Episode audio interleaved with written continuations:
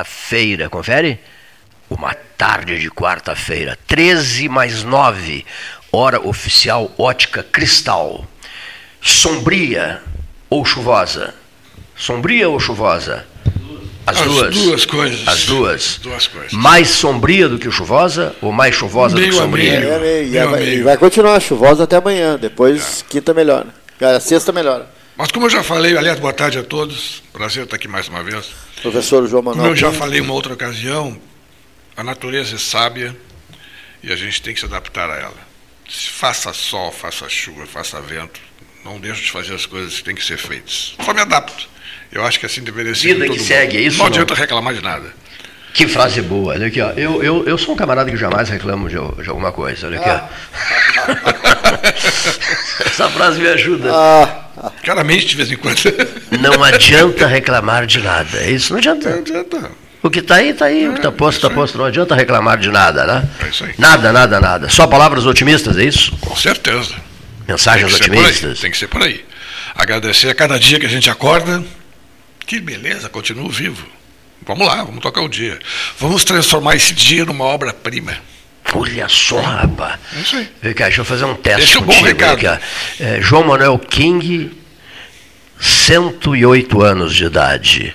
Deixa a vida. Ao acordar, dirá o que dirá ao acordar.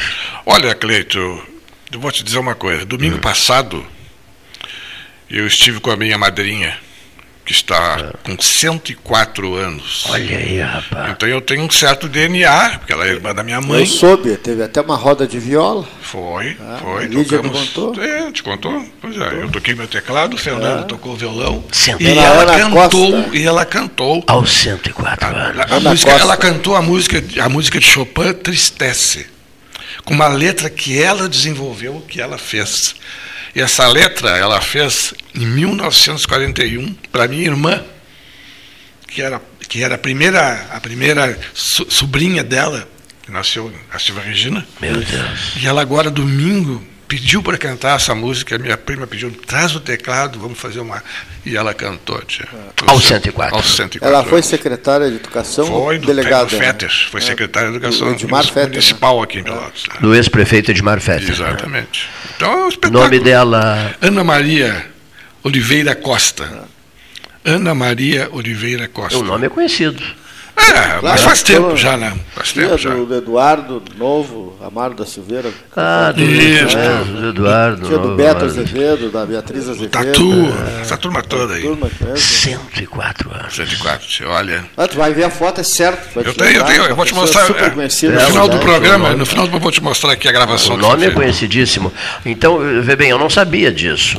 Quando eu fiz a pergunta. Não, não fiz a pergunta. Quando eu disse João Manuel King, aos 108 anos Pois de é. idade, estou fazendo um exercício de futurologia, não é, Gustavo Brusque Jackson? Exercício de futurologia. Quando acordar.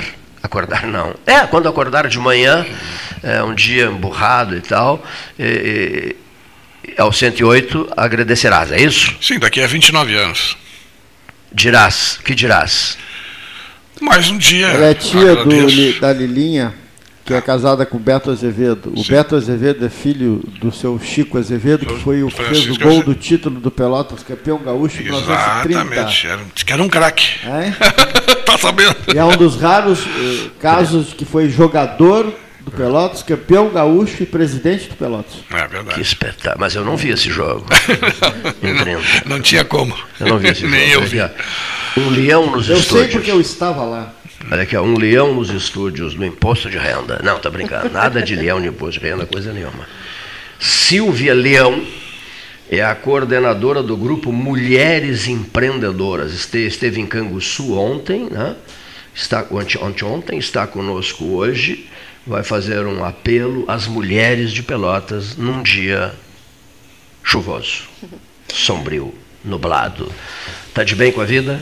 Muito bem, muito É feliz. pelotense? É pelotense? Sou praticamente, eu não nasci em Pelotas, mas me considero filha de Pelotas, porque eu vim pra cá com dois anos de idade. Então, Veio de onde? de Taquara. É Rio Tá. Grande do Sul também. Taquara RS, rapaz. Taquara RS. Muito bem. E a mobilização de vocês é para um encontro é, imediato agora, né? Sim, eu quero agradecer a oportunidade de estar aqui, né? agradeço de coração. E é, é, agora, nesse final de semana, que nós teremos a feira, dia 6 e 7 de agosto. É, é uma feira feita por mulheres empreendedoras de todos os ramos possíveis, né? Uh, artesãs, revendedoras, é, cozinheiras, floreiras, né? Uh, que é, é, um espaço que a gente oportunizou para que todas nós possamos mostrar o nosso trabalho de forma econômica, né? E de maneira unida também. Uh, vocês são quantas? para expor 90. 90? 90 Bastante. mulheres. Hum. Mas faltou lugar. né? Infelizmente não, não, não conseguimos suprir todas. Nós somos um grupo do WhatsApp com 256 mulheres. Que força tem o WhatsApp, né? É. E temos na, na, nas redes sociais um grupo de 35 mil mulheres. Pessoas, participantes, tem alguns homens também. mil pessoas. Homens também? Ah, é, porque Sim. o homem, como a gente Sim. diz, o homem consome. Então, no momento que a gente é, expõe o produto, ele é. também compra, né? Perfeito. Então, é um grupo de 35 mil pessoas, mais ou menos. E o local de, de disposição? Será no auditório do Colégio Pelotense pela, pela Bento Gonçalves. É, no sábado, começa às 14 horas, vai até às 18 e no domingo começa às 10 e vai até às 18 horas também. Todo dia domingo. Todo dia. São tanto uh, produtos e serviços. Produtos e serviços. É, nós teremos inclusive através de uma de uma faculdade estarão lá fazendo uma prestação uh, de serviço comunitária que é teste de glicose, uhum. outros tipos de, de testes também gratuitamente. Uhum, muito bom. Né? Uh, nós vinculamos assim esse grupo, uh, a gente procura sempre trazer um projeto social junto, nós procuramos nos reunir para fazermos treinamentos, não, não começa tudo pela feira, né? a gente tem um trabalho uh, além disso. Né? Lá também nós estaremos arrecadando absorventes, né, fazendo uma campanha uh, para arrecadar absorventes, que vai para uma, uma ordem assistencial aqui de Pelotas. Então, tudo que a gente. IBA também vai, vamos arrecadar as tampinhas, que é o Instituto do, de Mama, né, aqui de Pelotas, Instituto Buquê do Amor. Então, a gente tem todo um envolvimento social também, né, para fazer esse trabalho. Assim. Eu acho que é por isso que a feira está sendo tão. É, é tão bem frequentada, né? acaba tendo lista de espera, porque já é a nossa terceira. E, eu, dessa forma que a gente tem trabalhado, tem atingido muitas mulheres. Interessante saber, né? tem até a, a lista de espera. Temos, é. Tem lista de espera para entrar no grupo de WhatsApp e para participar da feira também, né? Quem sabe um dia a gente consegue para um espaço maior ainda, né? Porque a nossa ideia é quanto mais mulheres acolhermos, melhor, né? É porque o desemprego está diminuindo graças ao aumento do número de empreendedores, né? tanto é, homens quanto mulheres. Né? É. É, nós temos. Palavra de ordem. As pessoas não querem mais ter carteira assinada, preferem empreender e tem hoje bastante oportunidade. Né? Até te fazer uma pergunta. É claro, são diversos produtos e serviços. Tem algum, assim, não é que se destaque, mas que seja diferenciado, alguma coisa nova, algum produto que. Ah, que legal, isso aqui, nunca ninguém tinha pensado nisso. É, em termos de produtos, é, a grande maioria são artesanatos. Perfeito. Né? São mulheres artesãs com muito talento. Uhum. Elas saíram daquela, daquele produto simplesinho para inovar. Uhum. Então, eu não, não consegui ver todos os produtos, né? Mas com certeza terão coisas lindas. Elas uh, despertaram o lado criativo, uhum. o lado do empreendedorismo, porque há tempos atrás a, a artesã era artesã e ponto, né? Hoje em dia elas se tornaram mulheres empreendedoras. Verdade. Tem outra, outra dimensão isso aí. E tem gente já vendendo para fora da cidade. E, né, algumas pelas, pela própria feira ou porque aprenderam a, a, a divulgar o seu produto né, uhum. através de treinamento. Então, é, com certeza terão muitas novidades. Assim, a gente vale a pena conferir. Sem a dúvida. Todos, homens, mulheres. Teremos os lanchinhos para quem quiser ficar sentadinho esperando enquanto. Acesso é gratuito, evidentemente. Acesso gratuito. É, é, é no Colégio Pelotense, no auditório, não é, no, não é no, na quadra de esportes. Não, no auditório, que fica ao ladinho ali é, pelo exato, prolongamento é. da Bento, né? Mas o auditório não é menor que a quadra de esportes, não? É menor, eu acho que é menor. É por questões assim de de estrutura para não estragar. É, o medo deles é que estrague o piso, né? É, foi é recentemente, recentemente refeito, é. né? Mas vamos ficar bem acomodadas ali, assim. Teremos mateada também, bom, com erva de graça e água quente. Uhum. E ali é bom porque é, é fácil acesso, né? É, muito Tanto para ônibus quanto para carro. Uhum. Então ficou um ponto excelente. Vou, vou, pedir licença, são 13 horas e 20 minutos na hora oficial Ótica Cristal, para conversarmos com o jornalista Luiz Ricardo Lanzetta, não é, Gastão? Brasília, colaborador da Mesa 13, amigo de todos nós. Escritor. Sempre que vem a Pelotas, sempre que vem a Pelotas eh, participa ao vivo da série 13 horas e agora eh, avalia o processo político e tal que se vive no país e no Estado. Luiz Ricardo Lanzetta, direto de Brasília neste momento. Olá, amigos. Olá, Cleiton, Gastal, participantes da mesa. Olá, ouvintes. Olá, Pelotas. Eu, eu devo fazer um comentário sobre as eleições do Rio Grande do Sul, mas visto aqui é, o Rio Grande do Sul de longe, ele não aparece mais nos noticiários é, da política nacional. Há tanta coisa, tanto nacional quanto internacional, ocupando as páginas, que o Rio Grande do Sul voltou à sua proverbial irrelevância, pelo menos na política nacional, já não tem mais. Enquanto o Eduardo Leite esteve né, na, sendo cogitado a, a concorrer à presidência da República, havia alguma coisa que chamava atenção para o Rio Grande do Sul, para o Rio Grande do Sul. Ah, o único item que chama a atenção, o que sai notícia agora, é a candidatura do general Mourão, porque ele tem viajado a serviço, entre aspas, para fazer campanha ao Senado pelo Rio Grande do Sul.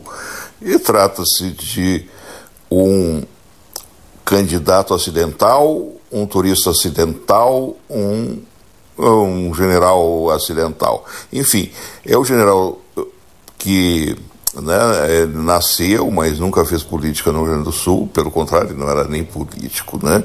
E agora é candidato aí. Mas isso é que chama a atenção daqui, o resto voltou. Até porque a, a, ontem foi escolhida finalmente a chapa da, eh, da União MDB PSDB, que saiu uma chapa interessante, duas senadoras, né, pelo menos bem simpáticas, né, a, a Simone Tebet e a Mara Gabrilli, a Mara Gabrilli de São Paulo, ela representa esse essa é uma representante né, ativa dessa desse segmento de pessoas com deficiência e se elegeu bem ao Senado e pode até reforçar lá a campanha, ou complicar mais aquela campanha lá do, do, do Rodrigo, não sei por causa das outras alianças, mas de qualquer maneira. É, o Rio Grande do Sul não apareceu mais. Antes ele estava atrapalhando, assim, só ele assim, estava atrapalhando, estava atrasando essa questão. Mas nem isso foi citado. Né? Se pegar uma frase perdida, é, vai ser muito. Né? Agora nós temos uma nova guerra, uma perspectiva de guerra que os Estados Unidos quer abrir e não fechar, porque a da Ucrânia daqui a pouco não se fala mais e é mais uma das dezenas de guerras que tem pelo mundo que os Estados Unidos abriu e não fecha. Desde a Coreia nos anos uh, 50, abre e não fecha. Né? e outras que perde, né, como Vietnã e Afeganistão. Mas fechar mesmo, por vontade própria, ele não consegue. Ou por força própria, ele não fecha. De qualquer maneira, aqui está chamando a atenção a, o, o Ministério da, da Defesa ter pedido acesso ao código-fonte das urnas, as tão preocupantes urnas, que já estão abertos há 10 meses. Então eles pediu urgência agora, há dois meses da eleição, o acesso ao, a esse código-fonte. Então, que me desculpe, não, o nosso herói também das pistas, né? Mas acho que esse general, esse ministro da Defesa vai ficar conhecido ou vai entrar para a história como o general Rubinho. Um grande abraço a todos né? e divirtam-se quem pode divertir-se. Um grande abraço. Muito bem, Luiz Ricardo Lanzetta. Ele disse que na próxima. Fala... Divirtam-se quem pode divertir-se. É, boa, os que podem fazê-lo, né? Isso. Ele Muita disse. Gente quer se divertir, não pode. É, que na próxima vez falará sobre o Lívio Dutra. Que não falou sobre o Lívio Dutra, mandou uma mensagem agora, mas que falará sobre o Lívio Dutra. Eu aproveito para perguntar a vocês uma pergunta que eu acho que é importante, até porque são ouvintes que ficam repassando N questionamentos de toda, de toda sorte possível de questionamentos eleitorais. As pessoas dizem assim: um ouvinte é, de Arroio Grande, ele lembra que é possível que o cenário estadual se deixe atingir pelo cenário nacional. Ou seja, ele é, ele é petista. Ele diz assim se as forças eh, de esquerda da candidatura Lula né, é, acreditarem a valer no nome de Olívio Dutra, que é muito mais conhecido e famoso e badalado do que o, do que o candidato a governador, né, Paulo? Não é, João Manuel? Muito mais, né? O, o Preto, o filho do Adão, o Edgar Preto, não é uma figura assim popular a valer, né? Mas se essas forças concentrarem-se em Olívio Dutra, Interessante a pergunta dele. E, de outra parte, ele não cita, por exemplo, o, ele, ele cita o general Mourão. Ele diz, mesmo que, que, enfim, tenha havido estremecimentos entre o presidente e o vice, o Mourão é o vice da República, o vice-presidente da República, que escolheu o Rio Grande do Sul para concorrer ao Senado pelo Rio Grande do Sul. Então, digamos, se o bolsonarismo olhar para o, para o, para o Mourão e, e o lulismo olhar para o Olívio Dutra, ele pergunta se vocês imaginam que possa ocorrer uma, digamos, uh, um processo eleitoral centrado na, nas figuras uh, que concorrem ao governo do Rio Grande do Sul pelo lado do bolsonarista, que na verdade são dois, né? E pelo lado, e pelo lado lulista. Como é que vocês veem isso? Não, eu acho o seguinte, a gente conhece várias pesquisas hum. que correm em todo o Brasil na parte de, de presidência da República. Né? Sabemos perfeitamente os percentuais que estão aí girando. E sabemos também a pesquisa no Estado, onde a coisa muda. Né? Uma tendência maior para um determinado candidato. Com a chegada do. O Olívio vai ser candidato a Senado, né? Senado. Senado. É. Com a chegada do Olívio, com certeza que ele vai atrair um pouco mais de pessoas, eu não tenho dúvida. Mas eu acho que nunca vai atingir a proporção adequada, eu acho, não sei, para que possa combater essa outra frente que está um pouco mais adiantada. Essa é a minha opinião. Eu penso que grande parte do eleitorado não conhece, né? não conhece. Ah, são muito jovens. Ah, não conhecem e não têm interesse em Olívio, é. em Ana Amélia, em Mourão, muito menos. Não eu não sei, eu não sei que proporção é essa. Disse o Lanzetta agora não, nunca fez política no Rio Grande do Sul, agora chegou de paraquedas. Então, então, é mas, mas esses novos que tu está falando são 6 milhões que se cadastraram agora como eleitores. Isso é muito pequeno, né? 6 milhões do país todo. Não é. sei quem é que representa no Estado. Acho que quem vai levar, vantagem vai ser a, mulher, que é do PP, a comandante uhum. Nádia, uhum. que é mais jovem, tem o fato de ser mulher, tem um trânsito muito, muito uh, eficiente né? uhum. na, na, na, no eleitorado mais, mais novo, né? e acho que ela vai, né, pode surpreender.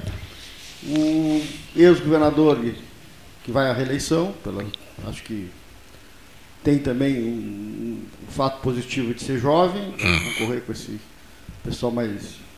com a, cara do do, do, do, do, antigo, sabe? Eu estava até dizendo para o Cleiton agora antes do programa, os grandes nomes do MDB que discursaram né, por candidatura própria, são os grandes caciques, os grandes nomes do MDB, perderam. Pedro Simon, Osmar Terra, César Schirmer, que defendiam a candidatura, eles foram para.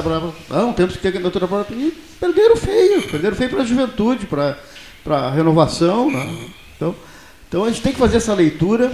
Nós temos o maior número de uh, jovens entre 16 e 18 anos que não são obrigados a votar, que foram se cadastrar para a eleição, e eles vão ter algum peso, tá? mas não vão pender para para um candidato, por exemplo, como Olívio, de 81 anos, já deu a sua contribuição, já foi governador, né? não, não, não apresenta nada que possa reformar o Estado para um caminho que, que vai, vai colocar o Rio Grande do Sul né, na, na, na, na, ponta. É digno, um cara sério, um cara correto, mas passou o tempo dele. É. Né, e de tantos outros. Eu acho que o, o acho que ainda a juventude vai, né, não por ser juventude, mas por tocar mais a, a no eleitorado, né, na propaganda, quando começar mesmo né, a, a disputa, né? Eu acho que nós vamos ter e como, é, e como consequência disso que tu falaste, Teve um, um ex-governador também do, do MDB, do PMDB, que eu não, esqueci o nome, bem recente, 2004, 2007, 2003, 2007, como é que ele chama? O ex-governador do Rio Grande do Sul. Seu Colar, Estácio do Gelo? Não. Conhecidíssimo, esqueci o nome, de um branco agora. Ele ontem anunciou que está desistindo da candidatura a deputado federal. O que deve lembrar a boa memória Ex-governador? É, ex-governador, bem mais recente, desse século agora. Um ex-governador. Sartori, Germano Rigoto. Pensei. Rigoto. Ontem ele declarou que está desistindo por falta de apoio do, do, do partido. Partido. Ah, o partido está rachado. Para tentar né? a Câmara é Federal. a gente que vive política e que está acima dos 60, a gente conhece essa turma toda. Né? Sem dúvida. É, é do nosso é, tempo. É, Agora essa garotada não sabe, nem, nem, nem estão aí para e até o modelo deles de avaliação é totalmente diferente. Totalmente né? diferente, de, sem dúvida. De buscar o porquê votar. Né? A gente fica muito nessa coisa de esquerda, direita, de coisa. Daqui a pouco para essa garotada não está. É, a gente é meio tá, saudosista. Tá, tá, a gente é, é meio tá, saudosista. Tá mais na né? eficiência, na, na questão do, do, do, imediatismo, do emprego. Né? Eles têm outra, outra visão. É. Por falar em emprego, por, por exemplo, eles não ficam no mesmo emprego. Cinco, seis anos já estão querendo mudar, né? tem outros desafios. Não existe esse papo de direita e esquerda, né? Não, Interessante. não, não. não tem essa coisa da, da, estabilidade, do emprego estável. Essa geração nova aí não está. Eles estão no outro, no outro patamar. Com certeza. Não precisa questão de. nem, nem. preocupado com aposentadorias e férias e fundos de garantia, essas coisas já não, não, não está na cabeça deles. Claro, como a Silvia falou, é, eles estão pensando em empreender. Empreender, exatamente. Empreender, é trabalhar. E, né, As oportunidades é estão aí. Ah, e a consciência deles é outra para a política também. Né? Com certeza. Eles querem depender menos da política. Quanto menos depender, eh, melhor. Né? Então, a gente tem, tem que observar isso, né? que o mundo está assim, né? e a gente vai ter, um, vai ter essa participação, esse nicho dentro do processo eleitoral não tem dúvida. Né? Está recebendo o, o Alan da, é, da Gebras, já esteve aqui conosco. Tudo bem. Né? Que é sócio do Fabrício né, Iribarri, né?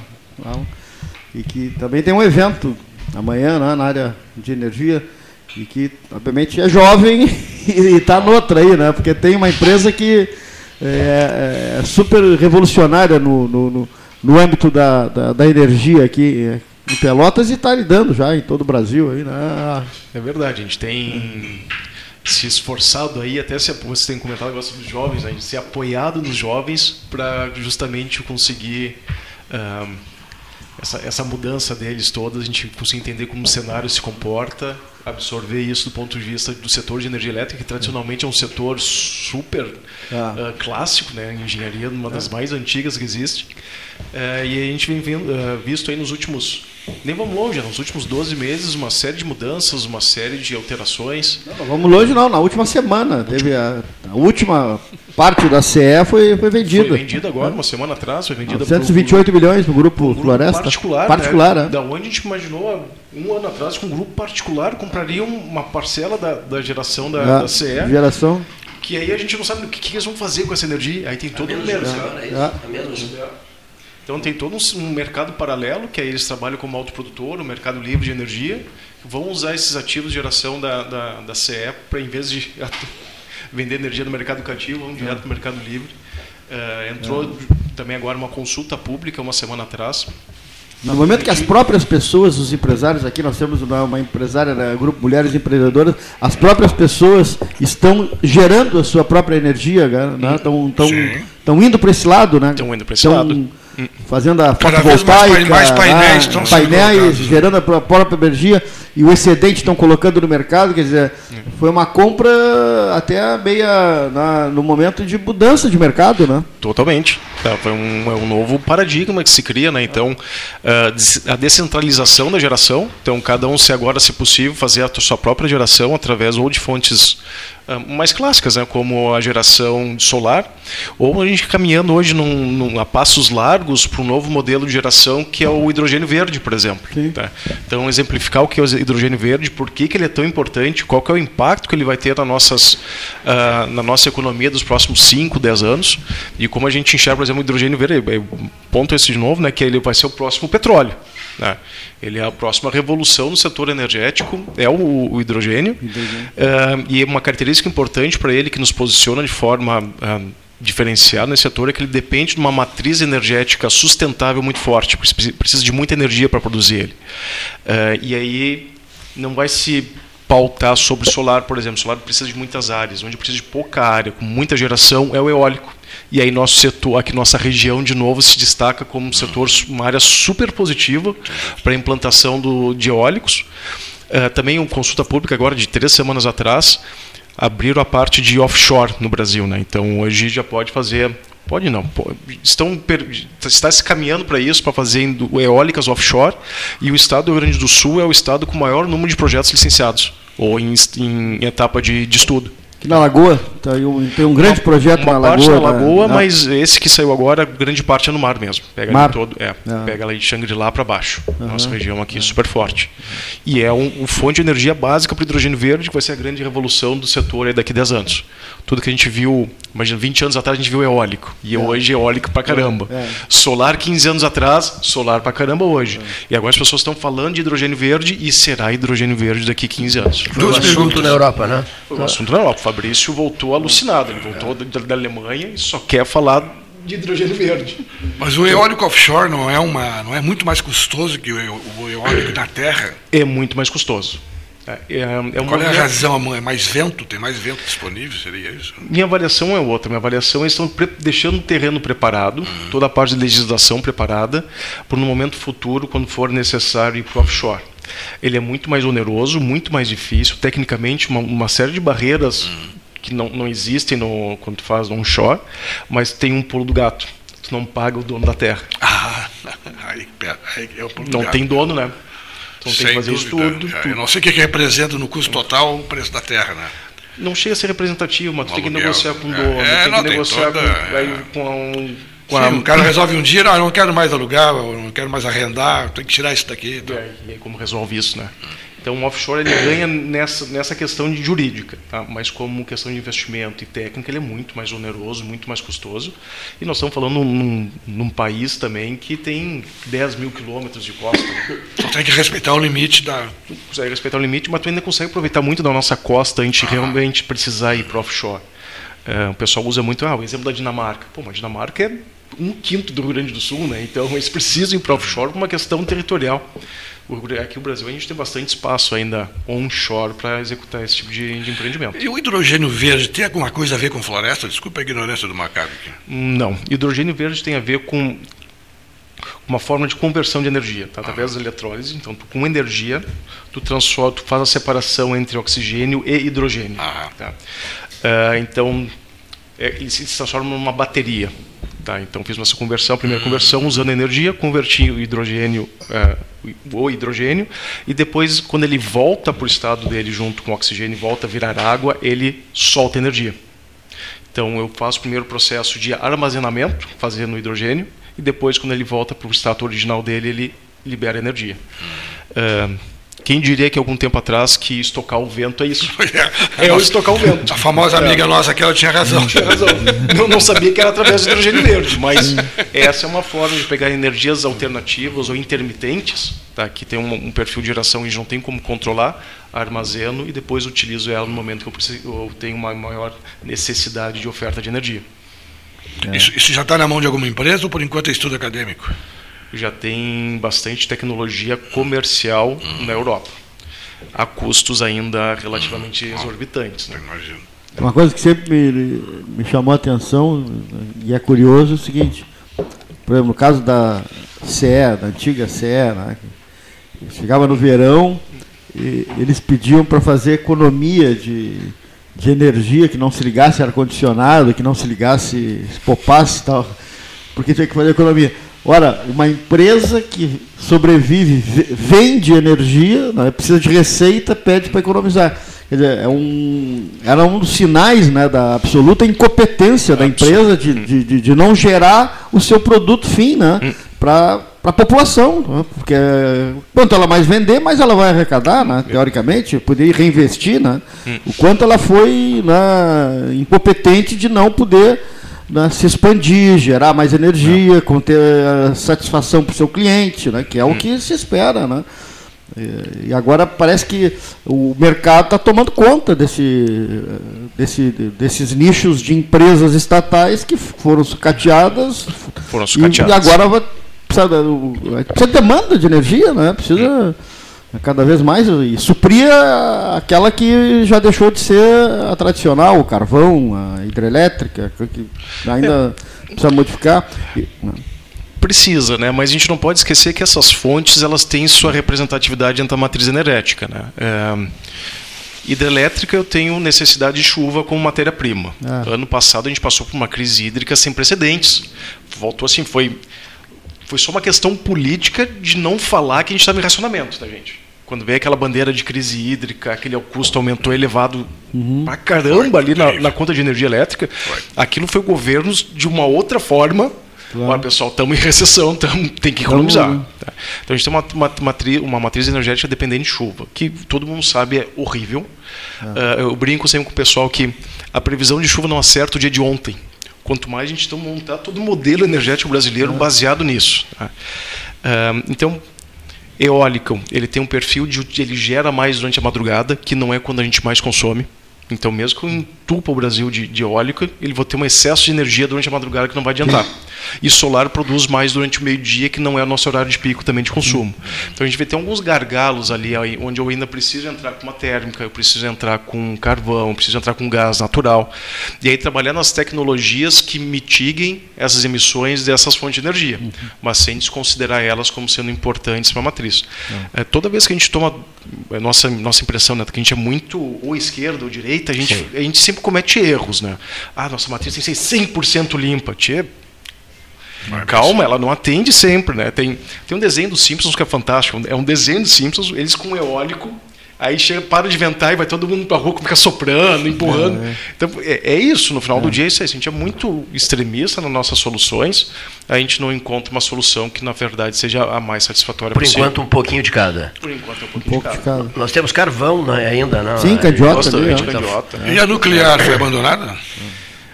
É, eu, como engenheiro, eu sou um defensor da nuclear. Ah. Né? Nuclear ela tem um custo de implantação relativamente barato. Ela tem um custo de geração relativa, muito barato, né? Relativamente, é, é muito barato. Só que eu tenho um lixo, um, de, um dejeito que ninguém sabe o que fazer com é, isso. Verdade. Esse é o pepino dela. Né? Mas ela, como segurança energética, ela é fantástica.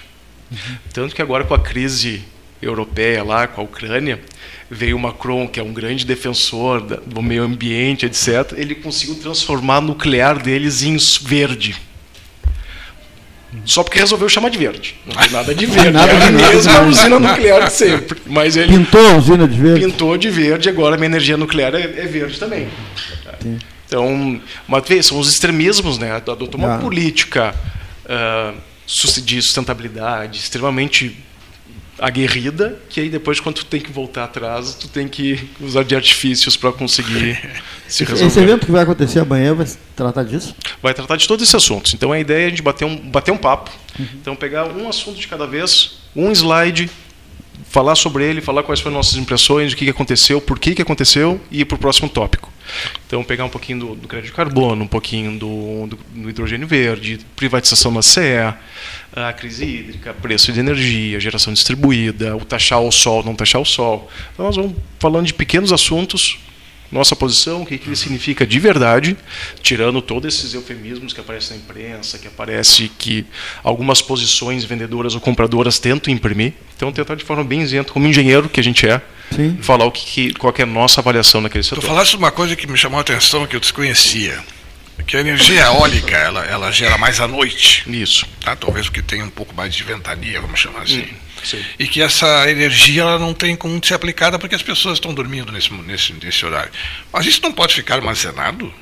Assim como antigamente tinha aqueles, aqueles eólicos nas fazendas, né? uma bateria enorme embaixo e tal, e o cara ficava o dia inteiro com aquilo e chegava de noite, ele ligava a bateria e dava luz na casa toda. Eu pensei que, que essa, essa energia fosse armazenada e fosse usada quando a bel prazer. Não, hoje a energia desse- dessas fontes de grande porte são injetadas no, no Sistema Interligado Nacional. No momento que recebe já é. Isso, já despachou ela. Então, e quem coordena do- do- todo esse processo é justamente a ONS. Então, ela que manda, olha, tua eólica despacha, tua não despacha. Então, ah. ela vai coordenando. E aí tem a ordem de mérito, né? Então, durante a madrugada, ela manda as eólicas despacharem. Ah. E aí ela segura ah, PCHs, por exemplo, ou Sim. segura ah, hidrelétricas, ela segura as outras fontes que poderiam despachar durante o dia. Mas essa tecnologia do hidrogênio verde vem para resolver esse pepino, tá, essa, esse problema. Assim como vem se estudando bastante tecnologias de armazenamento de energia. Ainda continua sendo um, um, um problema tanto financeiro, tem um alto custo. tá? As baterias ainda elas são uma tecnologia defasada. Ah, Ahn, e eu ainda tenho um, um dejeito depois, né? o resto de bateria ainda é algo que é difícil de a gente conseguir dar cabo dele depois, depois da vida útil dele. legal isso aí. Pouca gente sabe disso. Neif Olavo Gomes Satielã no estúdio, o assunto tem certeza que te agradará. Né? Com certeza. energia, energia, energia. Eólica, hidrogênio verde. Homem da botânica. Nuclear. A expressão, a expressão nuclear já deixa todo mundo É. arrepiado. Os cabelos né? de pé. ficam fa- Está faltando desse. A nuclear está começando. Usa a palavra nuclear né? depois da, da, da fala do secretário-geral da ONU, né? os, os medos dele, né? enfim, esses desacertos entre as grandes potências, todo mundo fica. Esse é o medo dele. Esse é o medo contas dele. de cabeça. É Dele e de todos, né? Dele, dele, dele e de todos. Né? Não, mas essa questão da energia limpa, né? Isso é uma. E nós aqui no Brasil temos assim todas as condições de superar. Eu não sei no, no Nordeste a eólica, se o projeto todo que está aí a acontecer são três ou quatro Itaipus no Nordeste, né? Porque lá tem vento à vontade, né? É. Vento, e sol, né? Lá Tem energia solar ainda. Tem feito um, um trabalho se bem legal. não, se não resolverem começar a cobrar imposto do sol e do vento, né, cai esse risco, né? É que nem começar a cobrar não o serviço em si, mas Uhum. é, até Essa é uma a, geração. é, nós vamos ver. Já acabou de falar sobre a taxação do sol. É, É, assim, é, uma pauta. eu, eu quero explicar que eu, eu cheguei atrasado na estação e já peguei o trem saindo. Então aquela conversa importante que é assim, ali, antes de entrar no trem e tal, eu não peguei. Não, mas é interessante a- o termo, né? É. Taxação do sol. É, é, isso é uma coisa absurda, né? É. Pois é. Os caras são donos do sol também, né? Muito bem. Não vou falar mais, porque sabe lá quanta coisa eu vou repetir que já foi dita antes. Não, esse não, não. esse mas é um evento, só para. Acho que é importante. Esse evento de- Destacar esse evento que vai ter amanhã, local, horário. Isso, o evento amanhã vai ser no Parque Tecnológico. Então vamos é, uh, participar da nossa comunidade também, junto no Parque Tecnológico, a partir das 17, das 17 horas uhum. até as 18h30. Então é um bate-papo. Na Domingos de Almeida, né? Isso, na Domingos de Almeida. Uh, teremos um coffee break lá também para o pessoal, todo mundo vai poder se alimentar, conversar. e do mesmo jeito que a gente estava aqui de forma informal, rindo, conversando e debatendo sobre os assuntos, a ideia é essa: a gente Perfeito. poder uh, elucidar esses temas que tanto tanta gente escuta, tanta gente conversa e algumas vezes a gente escuta um, coisas completamente distintas, né, uma da outra. Então a gente, a gente gostaria de tentar clarear um pouquinho, perdão, com relação à energia, falar clarear, né, cara? Mas trazer um pouquinho de luz em relação a esses assuntos. Tem que ter crachá para entrar ou não, é, é gratuito? Só também? chegar, visto lá, preparar e um a feira de empreendedores, né? É. Só chegar. Vê bem, trazer luz para o é. evento. É, viu? luz e vento. É, é interessante porque a gente vê assim em países do primeiro mundo, né? É, reclamando que a gente está produzindo uma energia com produção de CO2 e estava complicando, né? E agora, nessa crise do petróleo, né, quem é os que estão chorando por falta de energia? Os que consomem energia fóssil. Quer dizer, esses caras estão abusando do jeito de abusar da inteligência da gente, né? Olha lá, a Europa agora está sofrendo uma barbaridade porque está faltando gás, vai faltar é, petróleo, vai, enfim, né? E eles vão ficar, se continuar essa esse, esse conflito, né, é, eles vão ficar numa situação complicada. E aí está chegando o outono, eu estou falando da Europa, né? A situação complicada é que eles vão, vão morrer de frio. Vão. Morrer de calor muito dezembro na Europa, né? Aí, Com 15, 20 é, abaixo de zero. Nunca, nunca queimaram tantas florestas. Não vai culpa de ninguém aqui do Brasil, né? Vamos deixar bem claro. O Brasil não é culpado. O Brasil não é culpado da, dos incêndios lá, né, e, e, nem nos Estados Unidos também, na América do Norte, de forma geral, a gente não é culpado disso, né? não é culpado. Né? Não sei se então, não tem as girafas também pegando fogo lá no, na Califórnia, né, porque tinham girafas aqui na Amazônia fugindo do incêndio, né. Então esse pessoal está brincando com a nossa inteligência. E nós vamos, e o Brasil vai dar assim de relho nessa gente, seja quem vier, né? Vai dar de relho, porque nós temos muitas condições em produção de energia, energia limpa, temos condições e vamos fazer. Né? Produzir alimento, já estamos e vamos produzir mais e vamos preservar a floresta. Desde que nenhum governo atrapalhe. Isso é importante também. Não, é, é porque os governos eles têm que obedecer políticas públicas de Estado. Enquanto eles quiserem dominar a política pública de governo, né? isso é uma característica do mundo inteiro, eu acho, né?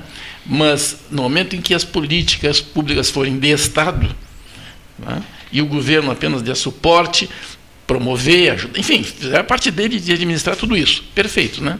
mas deixar as pessoas trabalharem no sentido de propor essas situações né? e levar adiante tem a, a, competência nisso aí, falando competência no sentido do conhecimento, né? É muito grande no Brasil, muito grande. Mais do que as pessoas pensam e menos que a gente gostaria, a gente gostaria que fosse mais, né? Mas já é o suficiente para a gente dar um passo largo né, em direção a um futuro mais sustentável, vamos dizer assim. Né? Eu sei que é meio redundância, futuro sustentável, porque sustentabilidade tem que ver com o futuro, né? mas a gente frisa às vezes para deixar bem claro. Muito bem, o Fabrício, Fabrício Iribarra está em Porto Alegre, né? Uhum. está voltando, né? Isso. E conversamos pelo telefone, está motivadíssimo e realmente ele só fala em hidrogênio verde. Hidrogênio verde, né? Desde que ele não queira comprar nenhuma máquina de hidrogênio verde ainda. É impressionante, ele, levou essa visita, hum, abriu uh, um leque de, de, de, de alternativas no, uso do hidrogênio verde que o motivou uma barbaridade. Né? Eu, eu copiei essa frase que ele comentou, né, do, da questão de quando ele foi a primeira vez para Hanover, só se falava em eólico. Dez anos depois, sete anos depois, eólico super Zandou, consolidado.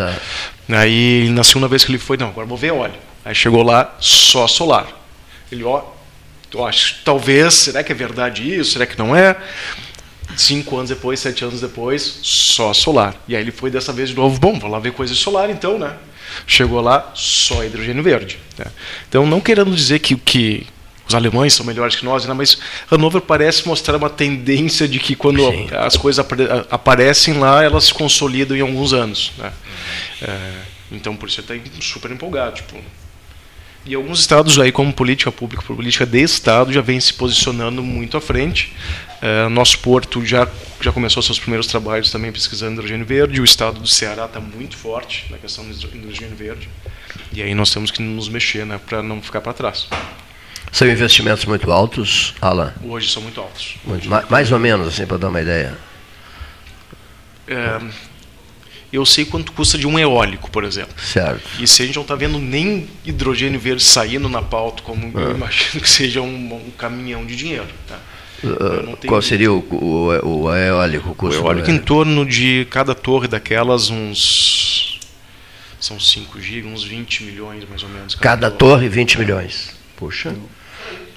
A gente olha de longe, parece uma coisinha pequena. Cada torre. Mas estavam né? montando uma lá em Rio Grande, Santa Vitória, não sei.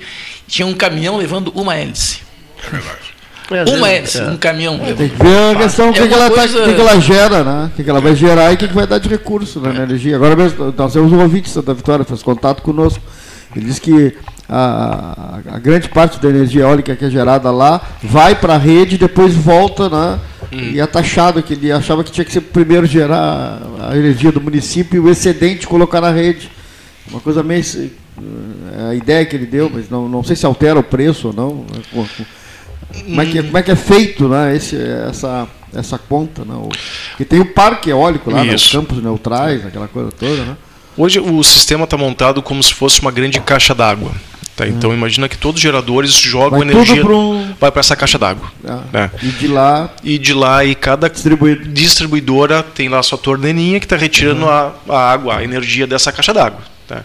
E aí ela usa esse sistema de financeiro para cobrar do cliente e remunerar a, a geradora. Uh, e aí a questão dessa do custo de energia do frete, ela não está relacionada à distância do ponto de consumo, tá? Ela está relacionada só ao montante de energia.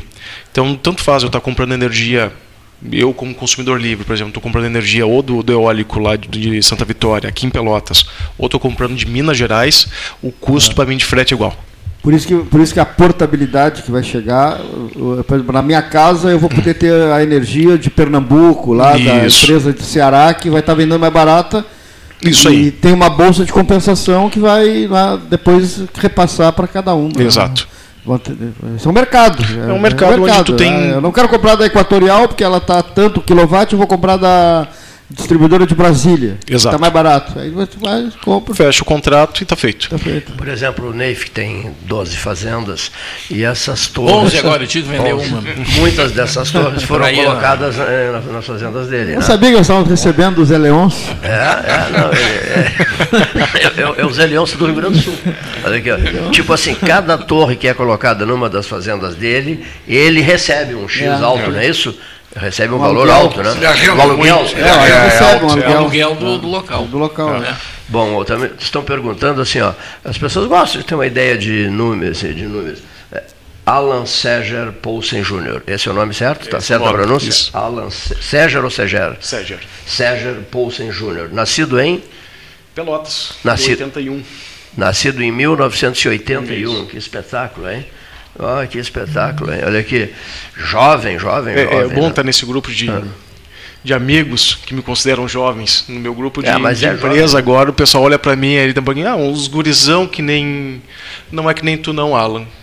Ah, já, já, já, me deu no dedo já hoje. Ah, Silvia, que interessante, viu?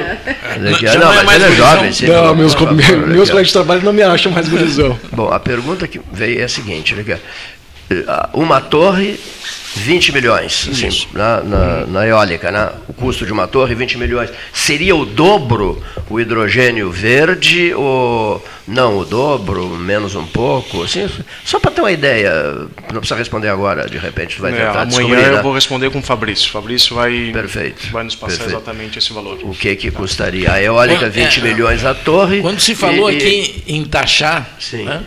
É o seguinte, é a geração. Sim, se eu colocar umas placas na minha casa lá para é, captar energia solar, eu me, eu me, refiro a isso, porque aí eu estou produzindo. Né? Agora, se alguém coloca 500 placas em algum lugar para gerar energia e vender, bom, aí eu tenho que pagar o serviço daquela pessoa. Né? Tem que ficar bem claro isso. Exatamente. É diferente de, do sistema que a gente usa em casa. Esse que a gente comum vê na, as placas nos telhados, né? Para energia solar, estou falando, não eólica, obviamente. né? E mesmo a, a eólica, né? Aqueles geradores que é comum, era comum a gente ver nas estâncias, né? Não, tinham lá, aquilo, bom, carregava as baterias. Né.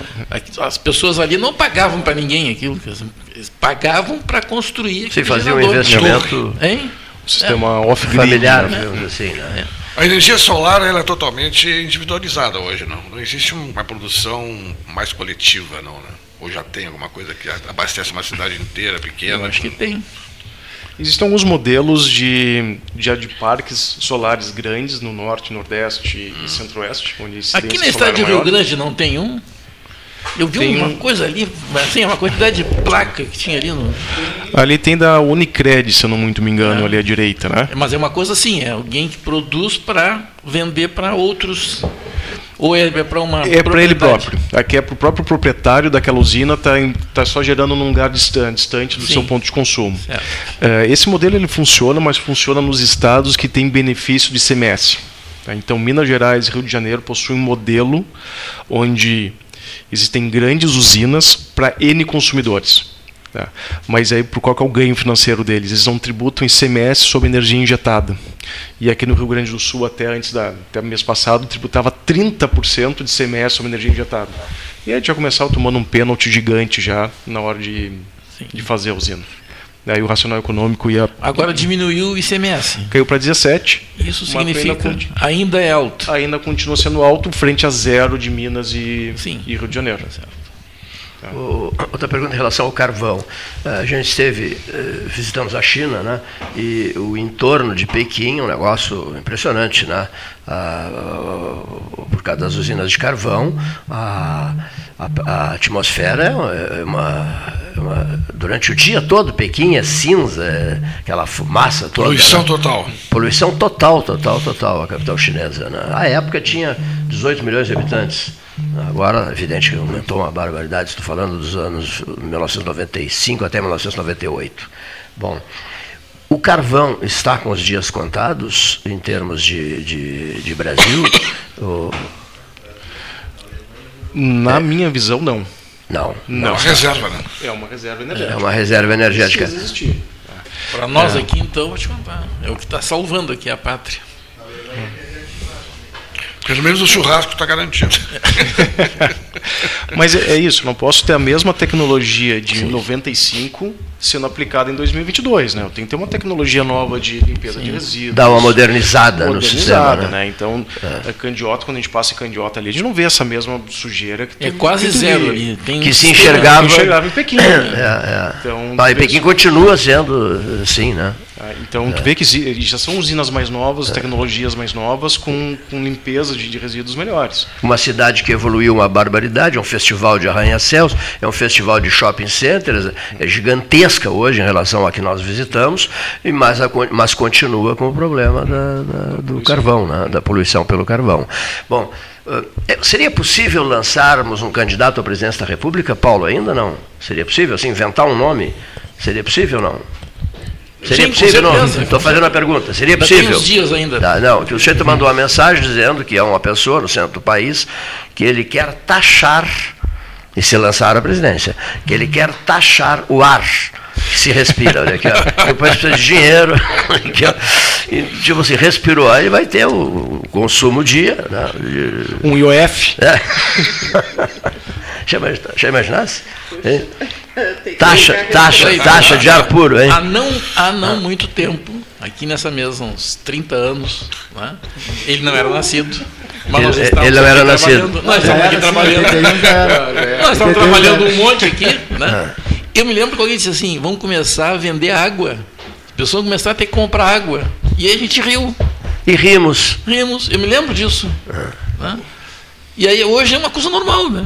Compra água. Então, os Eu- eu- Quem foi que falou taxação do sol? Vocês falaram, no, né, taxação do sol, né? E esse camarada eh, quer Taxar o ar. Taxar o ar que se respira. água. O ar que se respira. Água, terra, a- a- o fogo agora também. Assim como a água é um produto da, da natureza, né? Mesma coisa. Não dá para chamar ele de louco, não. Quer dizer, é só o que está faltando. Quer dizer, mas é só o que está faltando, não é? Olha, É? Né? Sai com um aparelhinho, você carrega um aparelhinho, né? Dependendo Nem vai respirando, respirando. isso já aconteceu. Olha na Covid aí, os problemas, a falta de ar. As pessoas morrendo porque não tinha ar. É, olha aqui, ó. Os cilindros lá. A Silvia vai renovar um convite, o Neif não sabe. João Manuel King e o Gastaliel sabemos, o Leonir Bade da Silva sabe, o Alan não sabe. A Silvia Leão, ela é da Receita Federal. Não, não. Quem dera. Receita coisa nenhuma. Leão é apenas o sobrenome dela, É, né? isso. E ela é um movimento de mulheres voluntárias, não é isso? Uhum, É um grupo que vai realizar um evento É, isso neste mesmo. nosso próximo final de semana. É. No próximo final Neste sábado e domingo. Para eles que chegaram há pouco, Não. É, nós faremos uma feira de mulheres empreendedoras. É, aqui de Pelotas, 90%, ou algumas de outras cidadezinhas da volta aqui, né?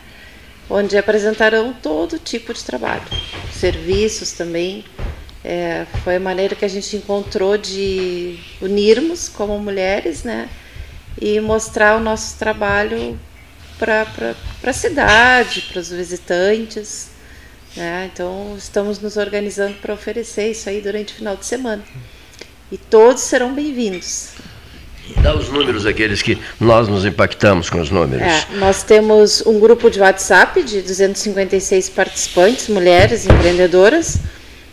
É, não o maior, porque não tem mais lugar. Agora, após a feira, semana que vem, eu vou criar outro grupo de WhatsApp.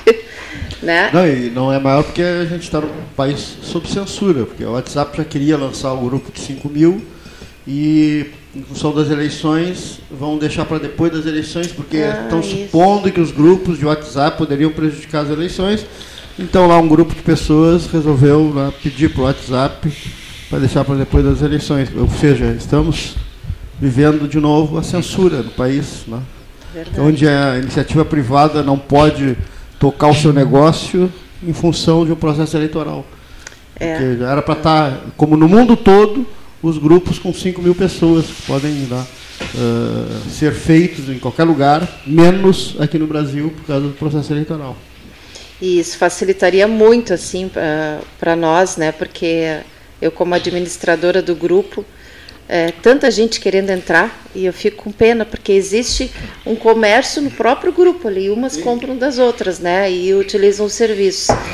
E então a hora que isso No acontecer, Facebook, o número de vocês é limitadíssimo, né? é, Facebook 35 mil participantes. né? É, é, é, É, é bom não falar muito, porque de repente alguém lá no, no- céu, lá no. É. Sabe, tem gente que é no céu aqui, né, nos celestes. Algum desses celestiais poderosos é. Também de repente trocar. o quê? Não, imagina. e Tanta- há tanta gente na nuvem. é verdade. Essa história da nuvem nos criou um problema outro dia, né? não vamos citar nomes, né? enfim. Mas começamos a fazer umas avaliações, todo mundo descontraído e tal. E alguém falou: esse está na nuvem. esse tá, era um amigo nosso, esse está na nuvem. E começaram a chegar mensagens e mensagens. Né? Achando que ele- Vem cá, não é possível, fulano, fulano já se foi e tal. Não, não, não. São Pedro lá. Nada disso, nada disso. né? O trabalho dele foi, a fala dele, a- o comentário dele foi para a nuvem. Só. Acharam que ele tinha virado A foto dele foi para a nuvem. Uma Vai estrelinha. foto também, não vai? vai Mas tudo. ele não, ele está aqui embaixo. Pois Meu é. Deus. Não, inclusive eu começar a taxar a nuvem. Mas Tem que ter cuidado com essas coisas. Ah, já é taxada, já é taxada, já é taxada. E onde será o evento? É, no auditório do Colégio Pelotense, ali pela Bento Gonçalves, né, no prolongamento. É, Professor Gaia. oh, perdão? O auditório, professor Gaia. Isso, é. Bem É. pertinho da minha casa. Vou, Ah, vou então, a pé. então vamos contar Uma com meia visita lá. Né? É, teremos muitas coisas lá, ofereceremos eh, mateada, Uhum. é, testes de glicose e outros testes gratuitos assim para a comunidade, é, lanchinhos, teremos lá também à venda. Então, Qual é a hora do quiser- lanche mesmo?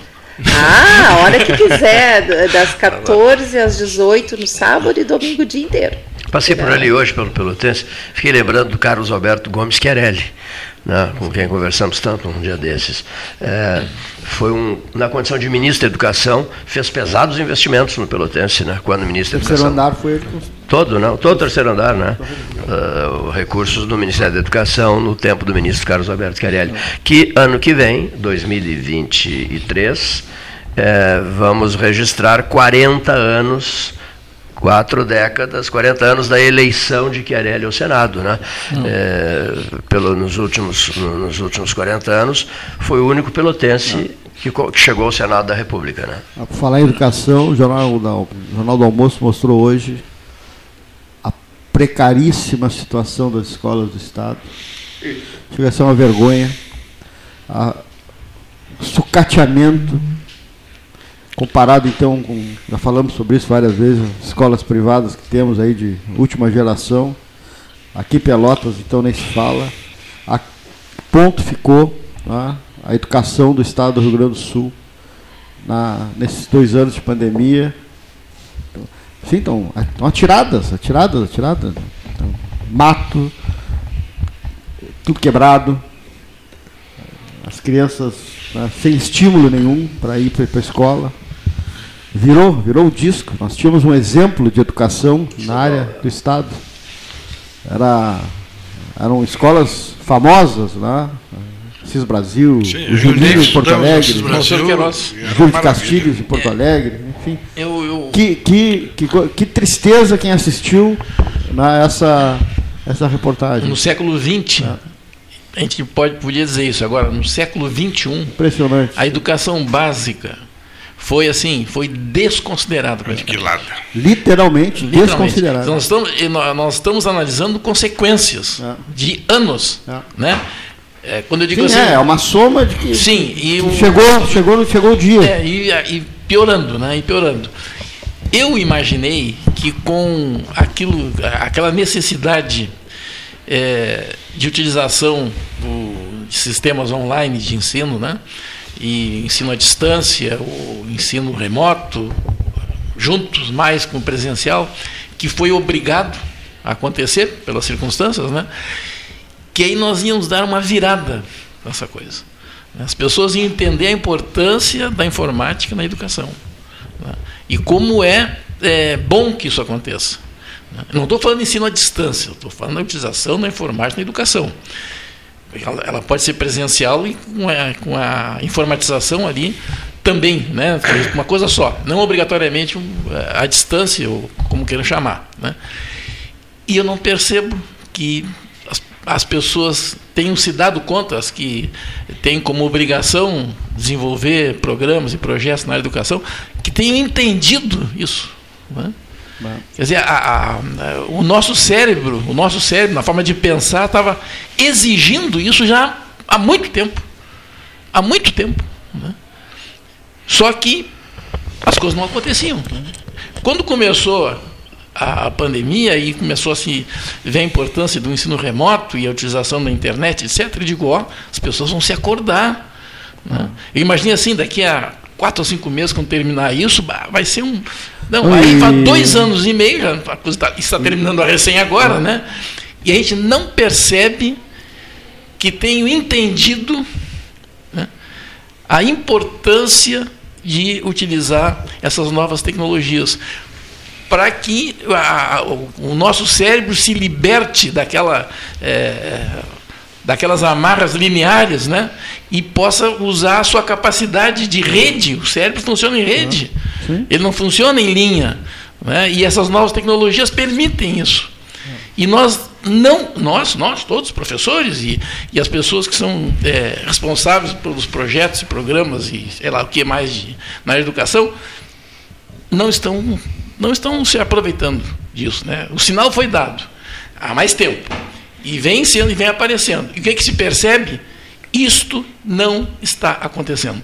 Não. Nós continuamos num pensamento atrasado, pensamento do século XX, e não evoluímos de acordo é, acompanhando a evolução tecnológica. O Nilton Caniela de Rio Grande está gostando muito de ouvir o Alan Seger Poulsen Jr. e manda dizer o seguinte: eh, nos anos 60 eh, nós usávamos aerodínamo né, para, para iluminação nossa e tal. Eu estou nesse momento na beira da lagoa e os ventos me ajudam. E ao final da mensagem ele pede uma prece minha, porque certa vez eu não sei chuva para. Não chovia meio ano em Rio Grande, eu estava lá e disse hoje à tarde vai chover a cântaros e choveu como nunca em Não Rio parou Então, hoje. toda vez que ele vem a Pelotas ele me telefona para eu tomar um cafezinho com ele no Aquários. E agora ele mandou uma mensagem pedindo um outro tipo de prece agora para parar de chover. Agora por favor. Não, foi uma reza forte, hein? Convenhamos. É, foi forte, Foi forte. Mas voltando, voltando E ele é a- apaixonado por Santa Isabel, está sempre falando sobre Santa Isabel e também a área, ele tem uma propriedade em Santa Isabel. Voltando ao assunto que o Neif levantou, a questão da educação, a gente ouve em todas as campanhas eleitorais, e não só em campanhas eleitorais, durante todos os processos de, de- de executivo, todos eles dizem assim: não, vamos dar ênfase à educação, vamos dar prioridade à educação. Seja prefeito, governador, deputado, falam, falam sempre isso. E nunca se vê qualquer que- resultado que na o- educação básica, principalmente. Uma, uma do- um dos setores que não parou durante a pandemia foi a construção civil. Não parou. Sim, Aliás, sim. teve até um boom de É, crescimento, verdade, né? é. Porque o mercado se aqueceu na durante. As ferragens Pô, se as crianças não estavam em, em aula e o Estado estava apresentando um superávit em função de recursos que vieram Hum. para a pandemia e que não eram recursos carimbados, porque não se investiu um pouco na reforma das escolas, já que elas estavam. É, que isso não aparece, Paulinho, não dá prioridade, não dá voto. Agora tem uma coisa. Mas só, o- deixa eu só completar uma coisa importante, tu falasse da parte de tecnologia. Eu, eu, eu trabalho hoje, em, como vocês sabem, numa escola de idiomas, onde eu instalei um EAD, né, universitário. E eu trabalho nas duas áreas, tanto no EAD como na parte de assistência pedagógica dessa escola de idiomas. E hoje pela manhã eu entrevistei pais que foram lá receber as avaliações dos seus filhos da parte de idiomas. E um dos pais, mais falante, ele começou a contar toda a preocupação que ele tem com os filhos, com as filhas, no caso, né? no sentido de, de investir o máximo nelas, porque uma delas quer fazer medicina, etc. e tal. E ele, ele me falou uma coisa interessante. Essa menina de 15 anos, ensino médio, ensino, primeiro ano de ensino médio, pediu ao pai para sair de uma escola particular, que ela não estava gostando. E saiu dessa escola. E onde é que tu queres ir? Não, eu quero ir para o colégio tal, no caso era do Monsenhor Queiroz. Né? Quero para esse colégio, que é um colégio estadual. E ela foi, e, eu, e, o- e a, e a- e a avaliação dela foi a melhor possível. Pai, agora eu estou aprendendo realmente. Então isso entra um pouquinho em choque com o que tu falaste, mas fala na questão humana, na questão do professor. Quando o professor está interessado Eu em tô- fazer, ele consegue resolver. Mas será que ela não saiu de um alto grau de ensino para um mais não, é, baixo? mas a menina é, Eu ba- quero é fazer bastante uma inteligente e exigente. Ela é eu muito quero, exigente. Eu quero fazer uma correção, porque eu fiz questão de frisar os responsáveis pelo desenvolvimento das Tecnologias. metodologias e tudo mais, entende? Eu não falei no professor. Não, mas antes de. Em outra Porque, ocasião. sim, porque outra ocasião. em outra ocasião eu disse aqui, os professores, os professores todos trabalharam muito, né? Sem dúvida. Não foi só a construção civil. Eu sou testemunha eu disso. Sei, eu sei disso, pelos mesmos motivos, né? e então nós sabemos, os professores trabalharam muito, muito e não tinham horário, Verdade. não tinham horário. Mais do que no presencial. Muito mais, certeza. né? E, e, e iam às escolas, não todos os dias, todas as horas, mas eles faziam os plantões para manter a escola ativa. Exatamente. Trabalharam muito, muito, entende? Agora, não adianta ficar o professor trabalhando muito se a- a- a- os planos, os programas, o- os envolvimentos governamentais na educação e tal não acompanham. Então, os professores eh, começam a se decepcionar. Enxugar e, eu, gelo. e eu usei isso no outro dia, deve ser o que tu ouviste, entende? Os professores estão adoecendo, porque eles não conseguem Com certeza. resultado no trabalho deles. né? Não conseguem. Vem jogar gelo mesmo. Não conseguem, né? Principalmente porque, além de tudo isso, além de toda essa, essa situação eh, dramática, vamos dizer assim, do ensino, né? ainda tem o fato das eh, famílias estarem terceirizando a escola. Quer dizer, tô, colocam os filhos na escola para a escola fazer aquilo que é obrigação da família. A escola é para ensinar. Né? Construção de conhecimento, de competência, capacidade de, eh, de reflexão. Né? Agora, isto é a escola que ensina. Né? Mas valores é em, é em casa. Né? Então não é, ah, mas eu não posso. Não, tem que poder. Se a pessoa tem um filho, ela tem que fazer das tripas coração, tem que fazer. Perfeitamente. Né? Tem que fazer. A escola ajuda, as escolas hoje, diferente da época em, em que eu e o João Manuel aqui estudávamos, vocês não sabem disso, porque não eram nascidos, talvez nem os pais de vocês fossem nascidos nessa época, entende? A gente ia, e eu mexi outro dia aqui, a gente ia de tamanco para a escola, né? de tapapó, que, que, era feito em casa, tapapó, era uniforme, né? E os livrinhos, tudo é a gente que comprava, caderno, tudo era a gente, era em casa, então ele botava lá um, duas, três fatias de pão com marmelada, né? E, e água. Né? E era hoje é melhor nesse particular sim, porque tem merenda, muitas escolas dão uniforme, livros são bilhões gastos em livros que quando chegam às escolas muitos deles ficam empacotados. Sem dúvida. Desperdício total. Os computadores chegam nas escolas e tem salas de informática que estão atulhadas de outras coisas, inclusive de computadores. E não funcionam. Não, Uma os computadores estão fechados com cadeado para não serem livados. Exatamente. Né? Então, até nem, nem, é, nem, é, nem é por isso, mas podiam abrir o cadeado na hora mas da leva muito né? tempo para abrir e ligar tudo novamente. É um problema seríssimo. É, exatamente. Então, essas coisas. Claro que o, o Estado compra agora, com o Estado do Rio Grande do Sul, comprou para as escolas uns é, computadores é, menores, assim, Sim. até deram um nome diferente lá, e as escolas têm. Né? Eles levaram para as escolas. Mas nós precisamos ter agora um programa para desenvolver a informática na educação. Porque nós temos que abrir essa janela. Né? A gente pode chamar de Windows, né? Abrir essa janela. O, o, os argentinos desinventando, não dizem Windows. Né? É, então, eles são mais nacionalistas, mas nem por isso eles são melhores. Mas o que acontece é que essa janela não foi aberta ainda. Ela vai ser. Ela vai ser. Né? Eu, eu fiz um trabalho uma vez, da, usei o livro como mote, né? Desde o primeiro livro que surgiu, né? a gente não era vivo, não éramos, né? porque era nas cavernas lá para a história, os livros, a, a, página eram de basalto, né? Ah. pedras. Desde então o primeiro livro, até os livros eletrônicos, né?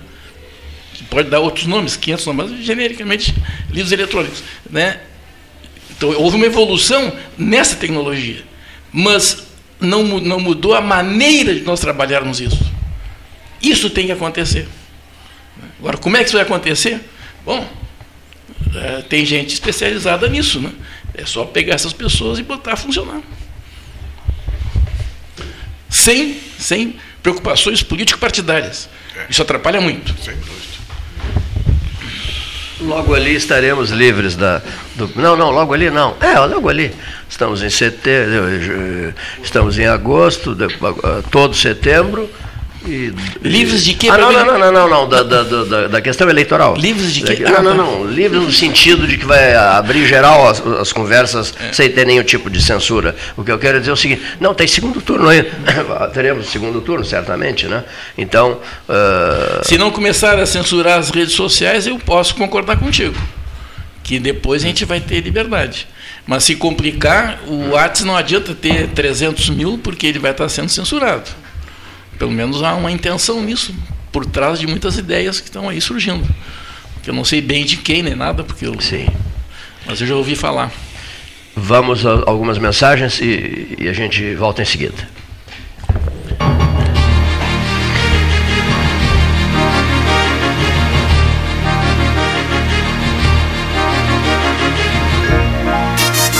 Associação Comercial de Pelotas é um dos órgãos mais antigos do país, sempre em defesa da classe empresarial, com uma história marcada pela transparência e pelo compromisso com seus associados. Faça parte do nosso quadro de sócios. A ACP está localizada no edifício Palácio do Comércio, Rua 7 de Setembro 274, telefone 3028 1541, com o ramal 200. A SPO ampliou e inovou. Há 40 anos prestando serviços em arquitetura e construção. Agora também é consultoria imobiliária especializada as tendências no mercado de imóveis, projeções, prospecções, oportunidades e as melhores estratégias e logísticas de compra e venda.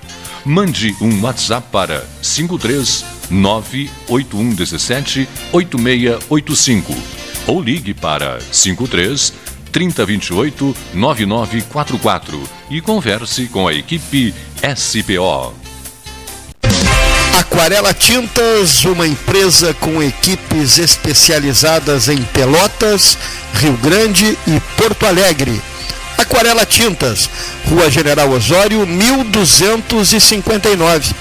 Telefone 3225 5000. E também na Avenida Dom Pedro I, telefone 3281 1714. Aquarela Tintas. Desbravar novos mares está cada vez mais fácil com a Polvo Internet.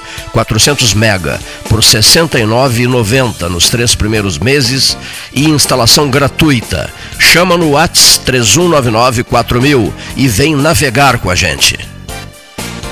Com todo mundo tomando cuidado, já se pode pensar em viajar com mais tranquilidade. Para que isso aconteça, a Expresso Embaixador está fazendo o necessário para manter seus clientes e funcionários seguros. Antes e depois de cada viagem, uma equipe de limpeza higieniza todas as partes do ônibus. Dentro e por fora, nossos carros passam por um processo de desinfecção e descontaminação. Tudo pronto para levar você com segurança ao seu destino. Expresso Embaixador, aproximando as pessoas de verdade. Promoção Eu Acredito. Você passa no crédito. Banrisul e Mastercard fazem acontecer. 100 mil reais em prêmios, mais mentoria financeira para tirar seus planos do papel. A cada 100 reais acumulados em compras no cartão de crédito Banrisul Mastercard, você tem uma chance para concorrer. E optando pela fatura digital do seu cartão, você triplica as chances. E mais, centenas de prêmios para você agarrar no site da promoção. Cadastre-se em euacredito.banrisul.com.br. Bom Sul, qualidade em carnes suínas e bovinas. Avenida Fernando Osório, 6959. Telefone 3273-9351. Hum, gostinho de biscoito caseiro. Sabe quando bate aquela lembrança de casa, mesmo estando longe? Com a Biscoito Zezé, esse sentimento te acompanha em todos os momentos. Do pão de mel ao folhado doce, do mignon ao folhado maçã e canela. Seja no chimarrão, no café da manhã em família ou na escola. Biscoito Zezé. Carinho que vem de família há mais de 50 anos.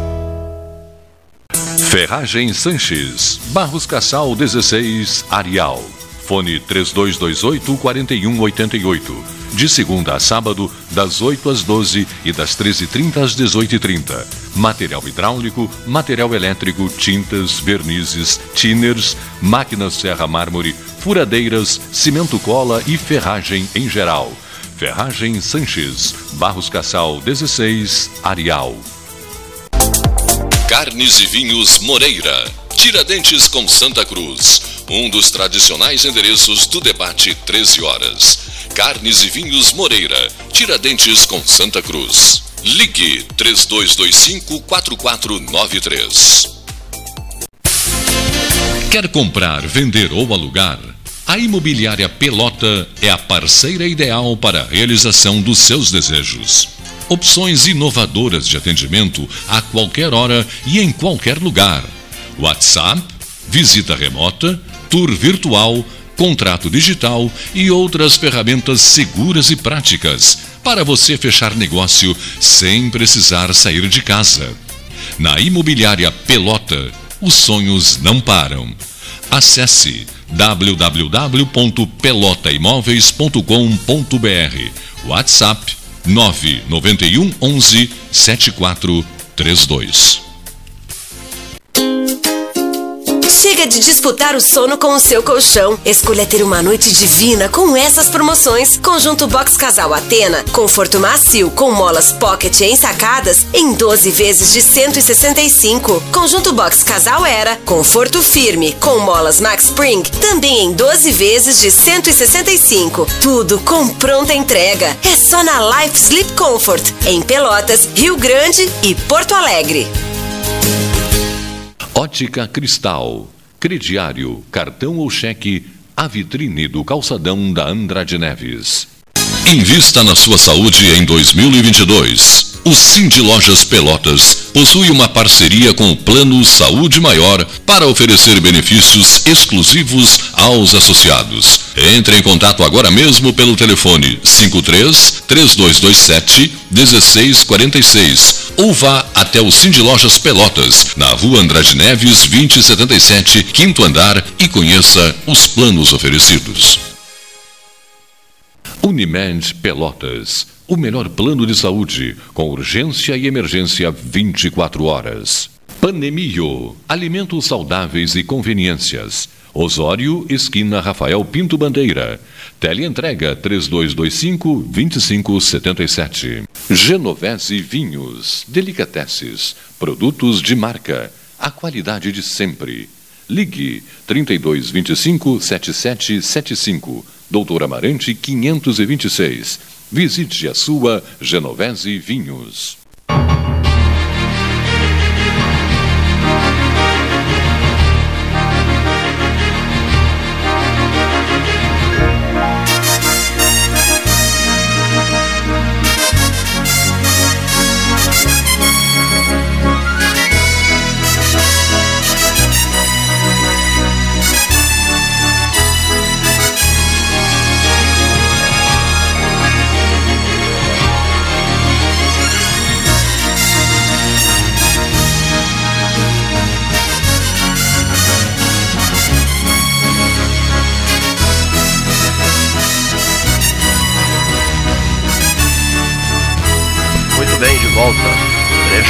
Derradeiro. As expectativas, então, do Alan em relação ao encontro, né? E, e da Silvia. Hein? Aviso, é uma ameaça. Trecho derradeiro. Quem que falou derradeiro? Tu. Ah, usei essa expressão? Muito. Trecho derradeiro? É, tá, ficou bravo. Ficou bravo. tem uma música gauchesca que na hora derradeira. né? Vocês viram- Esse- Como é que é que na hora derradeira? Vocês viram esses dias Que eu mos- mereça. mostraram o, o, o avião do fim dos tempos, não? Vocês chegaram a ver? Que interessante. O avião, que- o avião que conduz o presidente dos Estados Unidos, ao alto comando eh, do Departamento de Estado, da Defesa norte-americana, e o avião que conduz o presidente Vladimir Putin, né? O, o nome é outro, né? Eh, esse avião que, num- num- num- diante de um, de um ataque nuclear, ele sobe a mais de 10 mil metros, pode ficar uma semana voando, sem reabastecimento. Total autonomia. Na total autonomia. Entra em órbita. Pode ficar 20 E, e- e então, de lá, as decisões são tomadas. Né? O, o avião tem um nome bem interessante, me esque- me esqueci agora. Não, não é, não, é, não é dos fins dos tempos, não. É outro, o nome é outro. A expressão usada aqui. Interessante isso, né? Vocês já imaginaram? Eu acho que uma guerra nuclear nunca vai acontecer, Cleiton. Expecta- tempo. Não, não vai acontecer. Porque é tanta gente com arma nuclear, entende? Sim. que vai, vai todo mundo morrer ao mesmo tempo, se acontecer. Então ninguém vai ter vantagem nenhuma. Quem faz uma guerra, quem administra, cara, eles vão querer tirar proveito disso. Sim. Vou tirar proveito de quê? Não sobra nada, né? Não vai sobrar nada. É o que está acontecendo na Ucrânia. Não dá para entender, né? Porque é- os caras estão terminando com a Ucrânia. Agora- "Pá, agora pega, Mas Betinho." pode ser um ataque nuclear de- limitado a uma área X, Não, né? é, Hein? Pois é, mas sim, limitado de um lado, também é limitado do outro. E aí tem um terceiro lado, um quarto. Quantos países têm armas nucleares? A gente nem sabe onde é que estão essas ogivas. Sete. Sim, eu estou dizendo, sete que a gente sabe. Né? É, Sete que a gente sabe. Agora pega, lá pega o, aquele porta-aviões, parece que é o Roosevelt, né? americano, entende? Eu estava vendo as dimensões dele, né? vendo os países que têm Ah. porta-aviões assim, grandes, não é o Minas Gerais aqui, o outro aqui. O Minas Gerais nem existe Em mais. São Paulo. Foi desmanchado o Minas Gerais. Pois é. Pois é, então eu digo, não é ele. Ah. Não é ele. né? Virou sucata. É, aquele que fazia um barulho de máquina de escrever quando estava andando assim, muita pesquisa. né? Então não tem mais. Os, os porta-aviões, a Índia tem porta-aviões, são coisas fantásticas. O- É uma coisa assim, o que tem de armamento ali é, um É, é. troço. A Índia. Os submarinos, hein? É um, é um dos países que tem arma nuclear. Sim. Ah. E, E os submarinos nucleares também, né? Perigosíssimos, né? Você não, cê- cê não tem ideia onde é que o submarino possa estar, né? Né? É, é complicado mesmo, mas é um tema. Ah, e os É, silos, é um porque- tema eletrizante. e Não mexe silos? com vocês esse fato, assim, o avião do presidente da Rússia, o avião do presidente dos Estados Unidos, né? da- do alto comando militar norte-americano, né? da defesa dos Estados Unidos. Não é um só, são vários aviões. né? Esses aviões podem voar um bom período, vários dias, né? Aí E- se encontra com o Putin lá em cima. não, não, e, não, e né? as ordens são dadas, quer dizer, na medida em que as ordens são dadas, é porque essa, é, esse ataque nuclear ficará é, circunscrito a uma determinada área, um determinado pa- país ou países, né, mas não, não global. Né? Não global, porque se global fosse, não, não teria Eles sentido. não se dá conta, mas a- tem uma reação em cadeia forte, né? E as usinas nucleares? Também. Elas é. vão sofrer. É. Mesmo que o país não tenha né, uma bomba É. mas ele tem uma tem usina nuclear. Uma coisa E interessante. matéria-prima. Nós chegamos a falar nisso aqui no- no- durante o intervalo. Foi, foi. É que os gabinetes do presidente Putin em Moscou e do, e do Xi Jinping em Pequim, é, é, os dois conversam muito. E o Putin é um sujeito é, agressivo, intempestivo, etc, etc. E já o Xi Jinping é um homem que tem mil e um cuidados né, com as consequências de determinadas ações. Então ele aconselha o Putin. Ele liga muito para o Putin, os próprios generais do Putin pedem ao presidente chinês, olha, a situação está delicadíssima em tal setor, tal área, e, e pedem ao, ao- ao Xi Jinping que liga para o Putin Mande uma camisa de força. e dá conselhos, dá conselhos. Não, mas é preciso também ressaltar aqui o papel de liderança que os dois ocupam, que é al- altíssimo padrão, né? Quer dizer, eh, não examinando, eh, digamos assim, o, o item fúria em, em ambos. No, no, no, no Xi Jinping não, o Xi Jinping é, é- é tranquilo. Mas o que eu quero dizer é o seguinte, é, é um- é um- é um, é um líder mundial, né? É um líder mundial fortíssimo, né? Como é um líder mundial o chinês também, né? Um líder mundial fortíssimo. É preciso eh, considerá-los, né? Nesse mapa político do Sim, mundo hoje, né? por trás dele tem uma potência militar, né? É. Eles não são líderes, né? A palavra está errada. Eles são um chefe. Mandam. Né? Mandam, Ditadores, mandam, mandam, mandam e não pedem, entende? Tudo podem. E o, Eles líder, o, o líder, a liderança não é. da pessoa. Quando há, ah, o líder, a liderança é do grupo. né? Então, quando alguém assume um grupo, é porque o grupo quer isto. Então, aí há uma liderança. Agora, eu não sei se os russos estão gostando disso lá.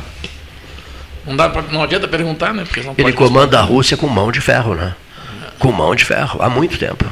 Há muito tempo. Muito bem.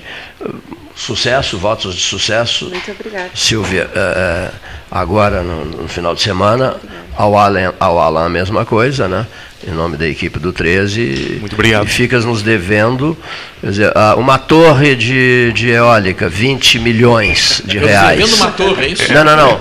não ó, ó, A informação do, do hidrogênio. o hidrogênio verde. né? Qual seria o Perfeito. investimento? Se, são, se a torre eólica custa 20 milhões, uma torre, eh, o que seria o preço do hidrogênio verde? Né? Eu, uma pergunta Que a interessante. matéria-prima é hidrogênio e oxigênio, tu falaste. Isso aí, a matéria-prima é Eu extremamente fiquei pensando abundante. como é que vai armazenar isso. Bom, deve ter suas maneiras. Né? E onde é que está? Qualquer país pode, pode criar isso, né? Porque não depende de espaço, não depende de.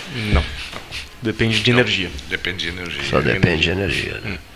Muito obrigado a todos vocês. Votos de, um, de uma excelente quarta-feira e que possamos estar eh, seguindo a tua, tua instrução. Uma quarta maravilhosa, tranquila. Muito obrigado por essa E amanhã, quarta-feira. apesar de eu ter reunião de condomínio, vai ser muito lindo também. Também uma quinta, uma quinta dos deuses se aproxima. Uma boa tarde a todos.